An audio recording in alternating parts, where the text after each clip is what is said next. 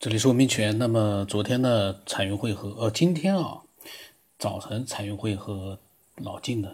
两个人呢就讨论起量子来了。那么一大早呢，但是彩云会昨天发了一些内容，我还没有听。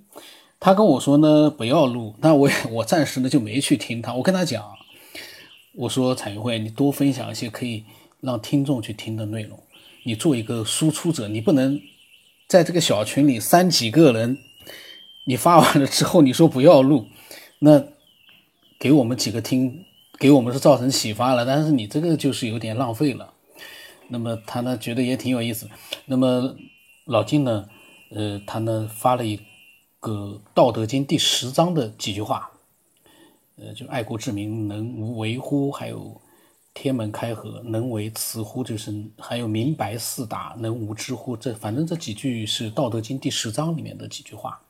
老子的这个思想家、哲学家，这这个里面啊，他们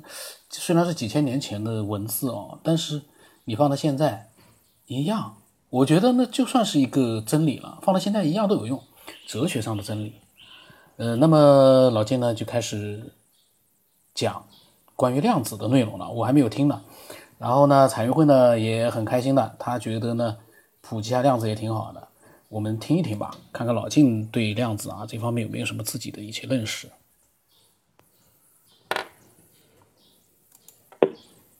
呃，彩云会，你这个分享我我听明白了啊，我觉得说的不错，主要是这个从量子这个想法去脑洞大开，去联系很多。我觉得这个呢，我也也有过类似的一些猜想或者是比喻啊。呃，我也说两句。这个科学家发现量子这个特性呢，它是叫双缝实验，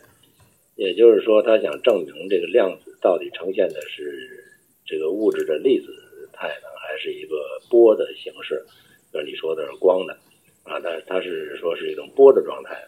还是粒子状态？这样的话，他就设计了一个实验，就是双缝。那么，如果是粒子穿过双缝的话，呃，这个同时能够穿过双缝的话，说明它是一种波的状态，因为波有干涉和衍射现象，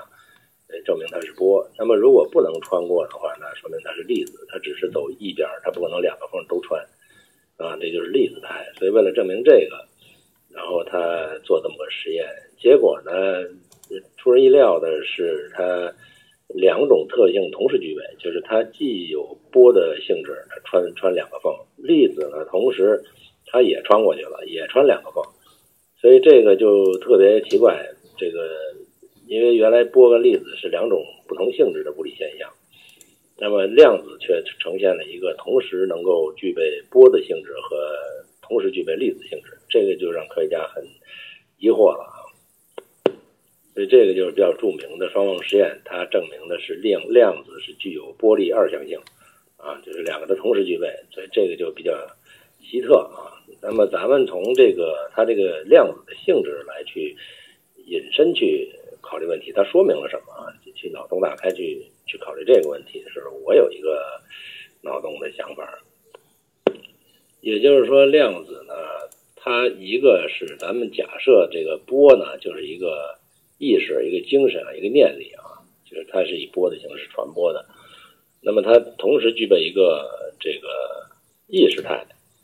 啊，然后粒子呢，它又是一个物质态，也就是说同时具备一个意识和一个物质的双重性。那这个跟人不是一样的嘛，对吧？人他是那咱比喻成人的灵魂或者意识体，它就是一个波的性质。呃，那么人的肉体就是一个粒子的性质，那那也就是说，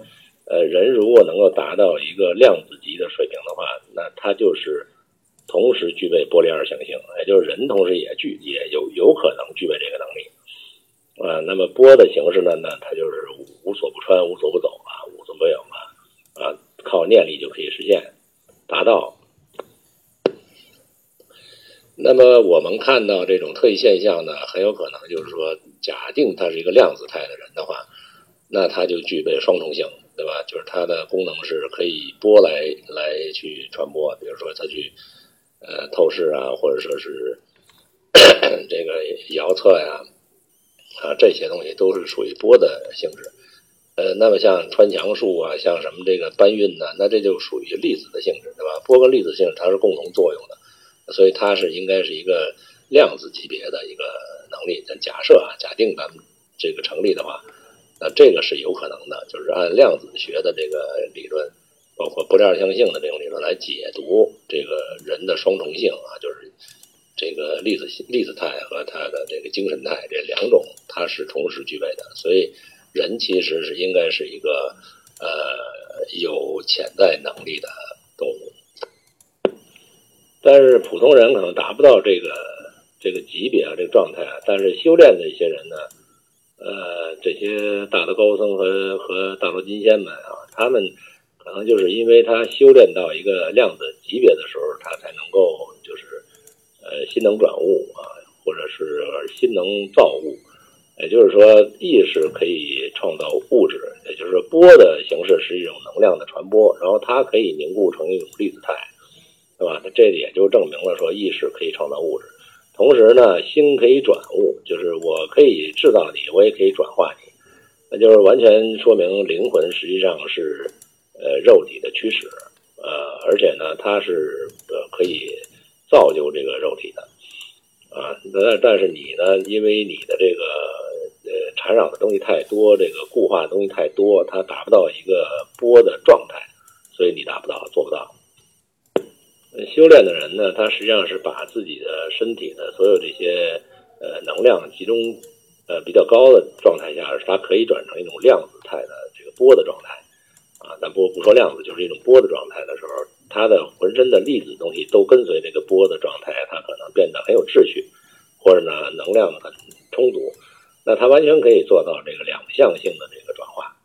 所以像像这种穿墙啊，像这种这个搬运呐，或者说自己就呃突然就是位移啊这种情况，可能就是属于到这种级别的时候是能做到的一种特异功能啊。像这像这种他心通啊，这个这个佛眼通、法眼通这些东西，呃，如果从量子力学的这个角度来分析的话，它也是属于二向性的转化。说，如果说是人可以达到一个量子态的级别的时候，那么，呃，重力场对一个呃他来讲，包括引力场，可能确实没有什么作用啊，因为那个重力场、引力场的东西，它完全是更粗浅的一个一个常态啊，它比这个量子常态还要低级 啊，就是你，因为你你是从。呃，从粒子、量子到原子，呃，这个分子，啊，包括物质这些能量形态的呃产产生过程当中，实际上最后的重力场是因为你的这个呃你的这个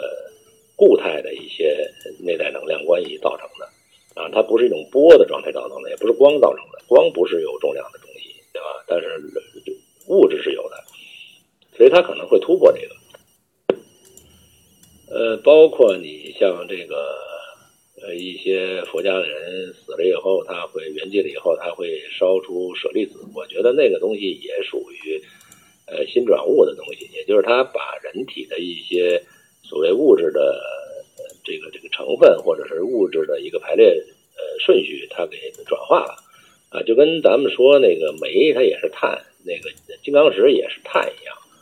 啊，等于你那个烧出来，你就是一堆煤煤灰，它那烧出来就是金刚石，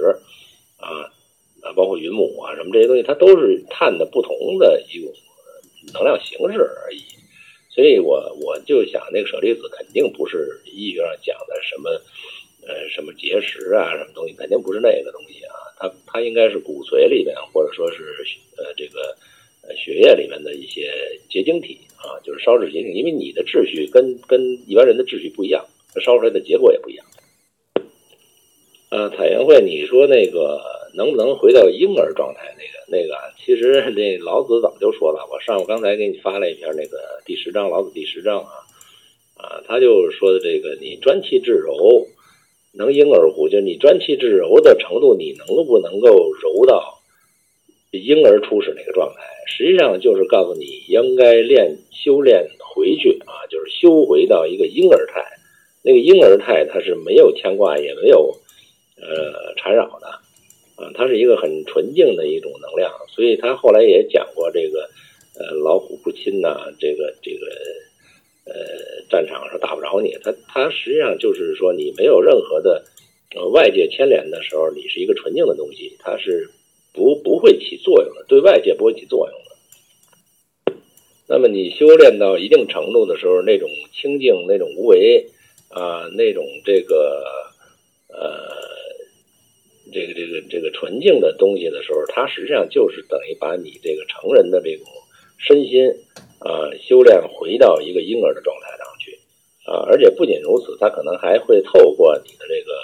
这个出生这一刻，还会修到过去，也就是你你从哪来的，直接就回去。就像我说过一个，就是死亡的时候，人家人会倒片的。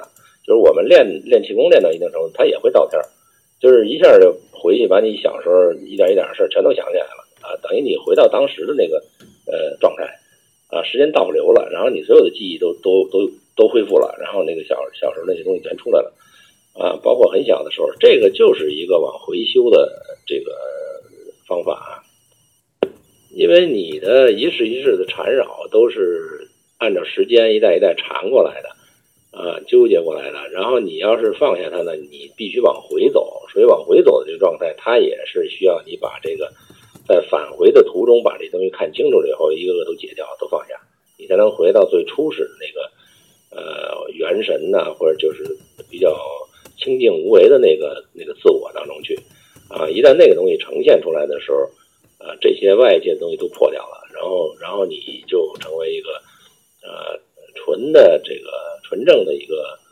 呃，就是波的状态啊，或者叫量量子状态啊，就是它回到那个状态上去，那你当然就是无所不能了，对不对？你各种功能都会出现了。那所以有那个说耳朵能听见，眼睛能看见，这个都是都是粒子的那个能力啊。但是你说你感知的那些东西，那些心有灵犀的东西，或者说是呃预预见未来的预测的那种啊。潜意识的东西，它实际上也存，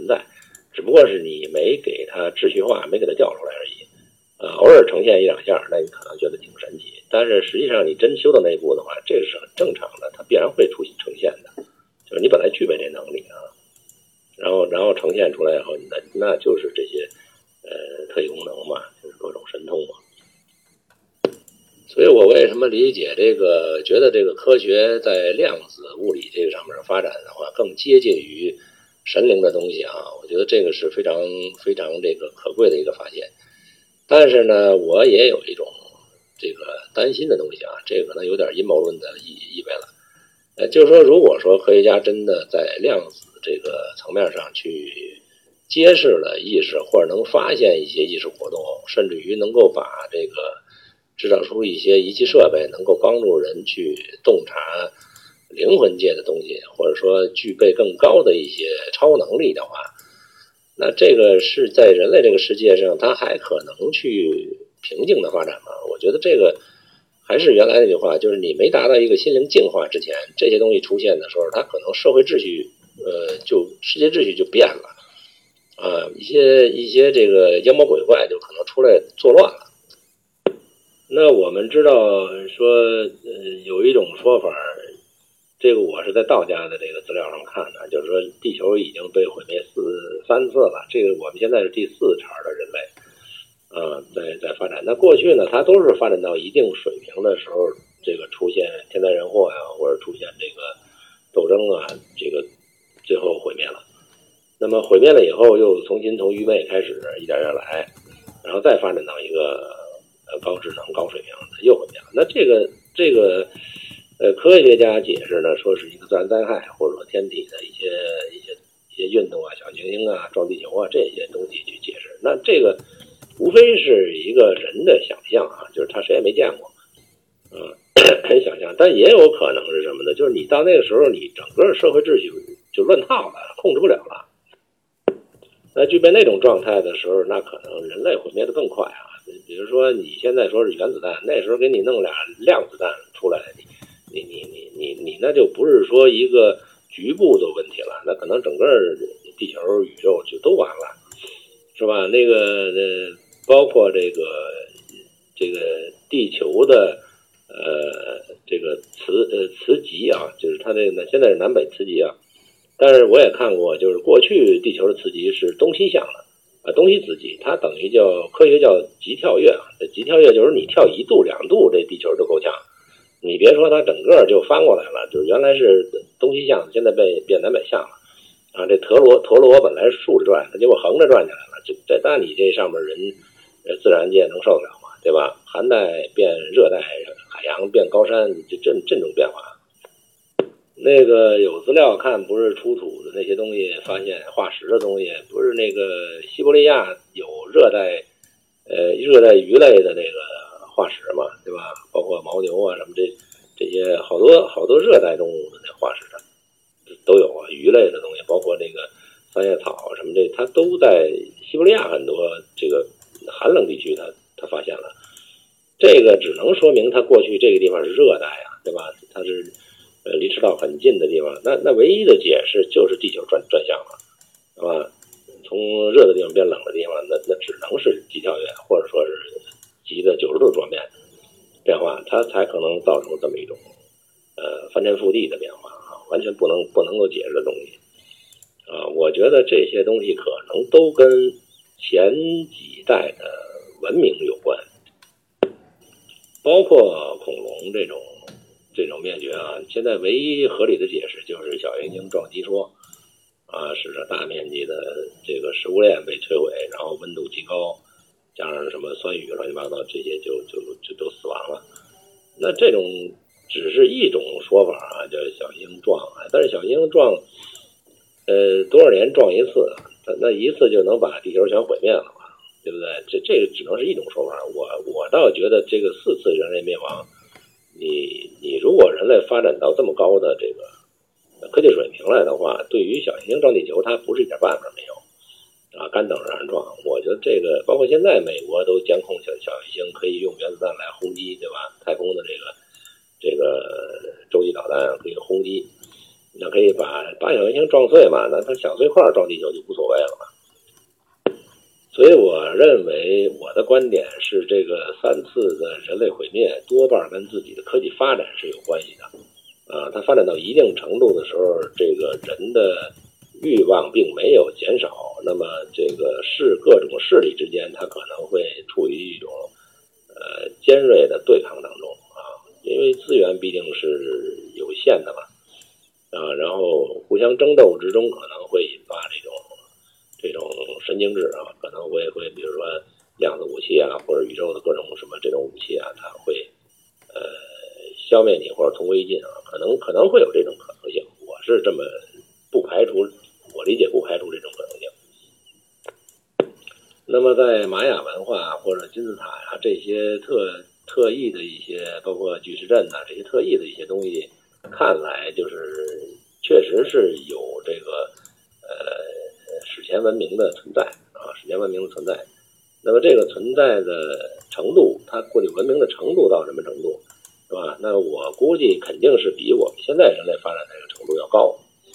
那高连我们都发现量子的波粒强性了，那人家肯定会应用的比我们娴熟的多了，或者发明的比我们呃更高啊。那这个会导致什么结果？谁知道？我是认为这里边。肯定是有一些有一些隐藏的一些因果在里边的。然后它销毁这个，比如说地球灭绝之前，呃，文明灭绝之前，它也会像诺亚方舟一样，它会留下很多种子，对吧？留下一些保护措施，它会延续一些呃人类的这个发展。呃，当然它可能是变得就是从从头开始了啊，这些适应能力从一代一代从从头开始了去适应自然的一个状态，它会退回去。啊，变成一种自然人，而不是一种高科技人因为那些手段都没有了，他只有在自然界存活，是吧？就是一茬一茬这么转过来。是持这种态度。那所以我说，这个科技发展到一定程度的时候，如果心灵没有得到一个呃洗涤啊啊，就是老子说的“涤出玄览啊，能无刺乎”，就是那你这个你不到这种程度的话，你想。呃，你你你你这个世界一旦科技手段发展到这种程度，它就是一种灭绝武器啊，它它就是一种威胁高危的东西。所以这个，我觉得人类还是需要从心灵这个呃净化入手啊，这个东西是基本基本东西做明白了以后，社会秩序一切东西都文明，一切东西都是一种净化的啊，就是有秩序的，它不会引起一个颠覆性的一个呃这个灭绝也好啊，这个这个。无无序也好，争端也好，战争也好，可能都会避免。所以说，你看老子写的《道德经》里边，他这些话，他其实都有含义的啊。他这个讲的，其实都是一种呃能量状态的一种境界。呃，这个境界，如果你拿文化去读，拿道德伦理去读，你读不出来。你除非你修到那个地步了，你才明白他说话这个意思。实际上都是各种你应该能感知到的境界。啊，这个专气致柔啊，什么这个天天门开合呀，对吧？啊，这些东西都是都是一种状态，都是一种你修炼到那个程度的是一种状态，你会感觉到，你会体会到，啊，无为啊，什么东西都会体会到。所以后来这个，后来这个这个叫叫叫什么业嘛，他呢就是把这东西拿走了以后，他就去修去了，啊，可能老子也指点他了，最后他成了也成神仙了，对吧？在天上也管事儿了，这这，他其实都是一个修炼的过程。你包括八仙这些人，他们说修老子的东西就是一本《道德经》啊。那那那你拿《道德经》，你读八百遍，你也不会修啊？怎么修啊？那东西对吧？你其实他们拿的都都是《道德经》，就是拿那本《道德经》就就修修，呃，几十年上百年，他就成仙了。你你修一《道德经》成仙，我看看怎么怎么个修法？对吧？他他他不是那么回事儿，就是后人解解读的东西，他没有那种体验，他解读不到那个层面上去，啊，就像中医似的，中医的这种这些理论，阴阳理论，他是先修到这种状态了，我的我的粒子状态已经是能达到波的状态的时候，我再去，呃，从医呀，从药啊这些东西，它也是两向性的，对吧？他一眼就能看见你有什么病。啊，它具备透视功能，它什么那那叫望，对吧？我们现在呢就已经看一些气色，对比来讲说看这人这人脸色发灰啊发暗，那那不是真的看看光看波，对吧？我们只看到的是粒子在，没有看到一个波的状态。其实古人很多的这些大大才们，他其实都具备一个看波的状态，看光的状态啊。然后那个是主主导，然后粒子的东西它是次要的东西。就跟我们练气功似的，说把这个病的病场给它去了，那病病病灶就好了，一样，对吧？那个病场是什么？是一个常态，它是一个，也是一个波的状态，造就的一个一个病病灶的一个呈现，一个现实的呈现。这个伤口也好，你说是瘤子也好，它都是一个常态凝聚成的一个一个粒子态。那你把常态破坏完了，你把那常态给拿掉的时候，它那粒子就无从生存了，它立刻就消失。啊，反正我我也是从这个呃量子力学这个这个双缝实验，我联想了一大堆这些，包括我的经历啊，猜想了一大堆这些。我觉得呃应该是有一些连带关系的啊。不管你，但这我没修到这程度，我也不能说就是这么回事儿。但是我觉得是能够说得通，或者说能够有这种可能性存在啊。这得给给各位分享一下，不知道对不对啊？那么老金呢，他讲到了很多的关于因为量子的这个呃理论延伸出来的很多内容，就是呢，其实呢，就是关于他说的这个人的这个社会现在高科技啊，科技这个进步上去了，人的心灵的进化呢没有跟上去，然后呢，会有可能会造成一个这个高科技上去之后呢一些毁灭性的一些。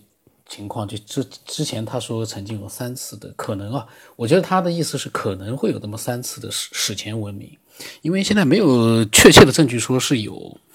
呃，然后呢，老金也提到了很多这个内容，那么我就在想，科学虽然说对很多人来说呢，其实现在还是对他们在他们眼里面可能还没有到一个很完美的地步，但是我们可以发现的就是，科学在验证着很多呃。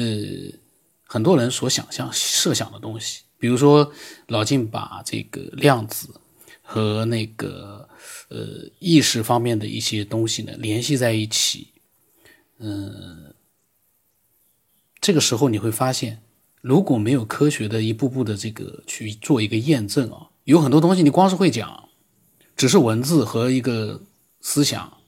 但是呢，呃，接触的人未必是很多。但是因为科学的验证呢，你可以现在反过来说，哎，科学已经验证了，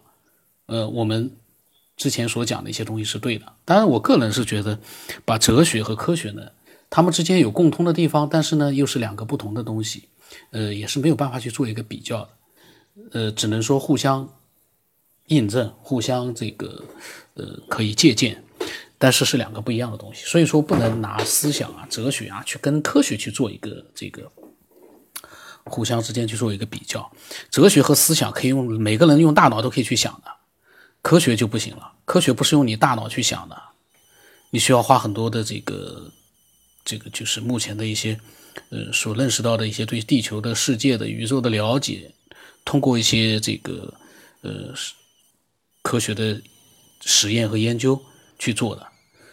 但是哲学思想每个人都能做到，思想家为什么厉害？因为他可以天天想，但又不是每个人都能想得出来。就老子，老子的话呢，有几个人做到老子？几千年来没有几个人老能做到老子这样的一个境界和他的一个水平，做不到。几千年之前。老子所讲的那些话放到现在，没有几个人能够主动的像老子一样把它给领悟出来，而且能够理解它。就那句话放得出来，我看了半天，呃，我能看懂意思，但是我不一定能领会到其中的精华。但是那是几千年前的老子，所以我在想，老子有可能是这个非人类是有可能的。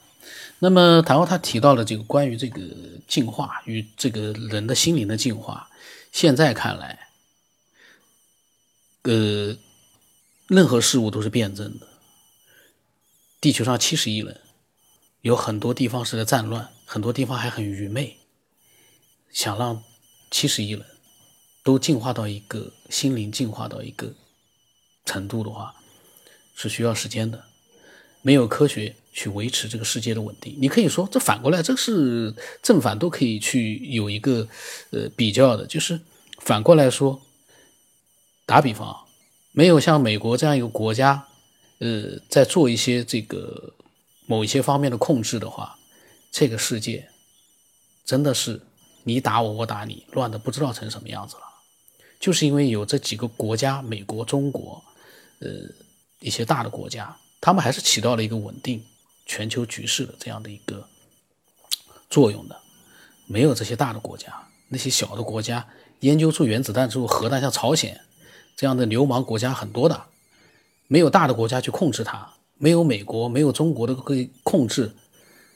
今天这里扔一颗核弹，明天那里扔一颗核弹，然后人家又把它给灭掉了，这个地球能安稳吗？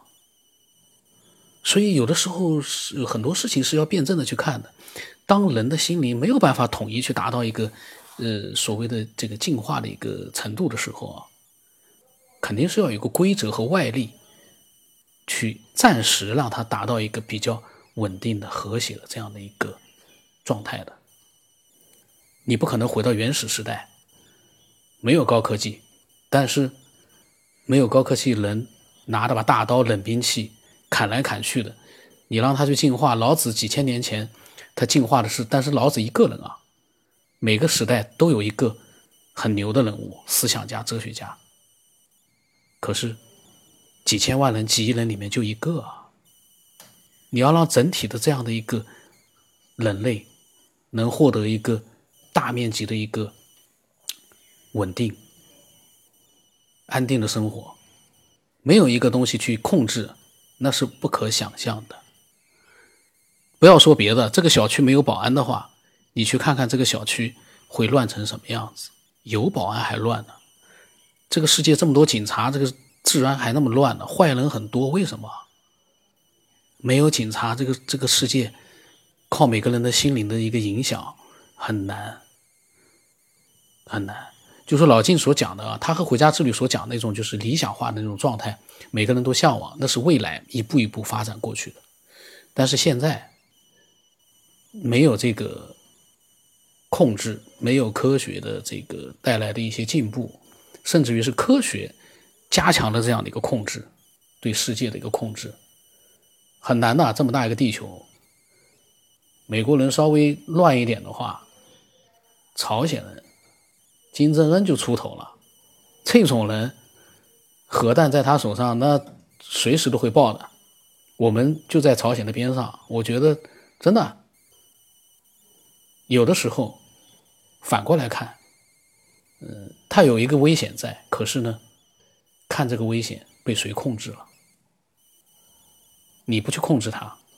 被流氓控制了。这个世界就毁灭了，所以呢，高科技一定要把它掌握在正义的这一边。哎，我怎么又扯多了？然后我扯得很乱。呃，反正老金的话都在前面，大家反正可以去听，但是呢，辩证的去听啊。老金他讲的非常精彩，不过里面的内容呢，你也可以提出你的想法。呃，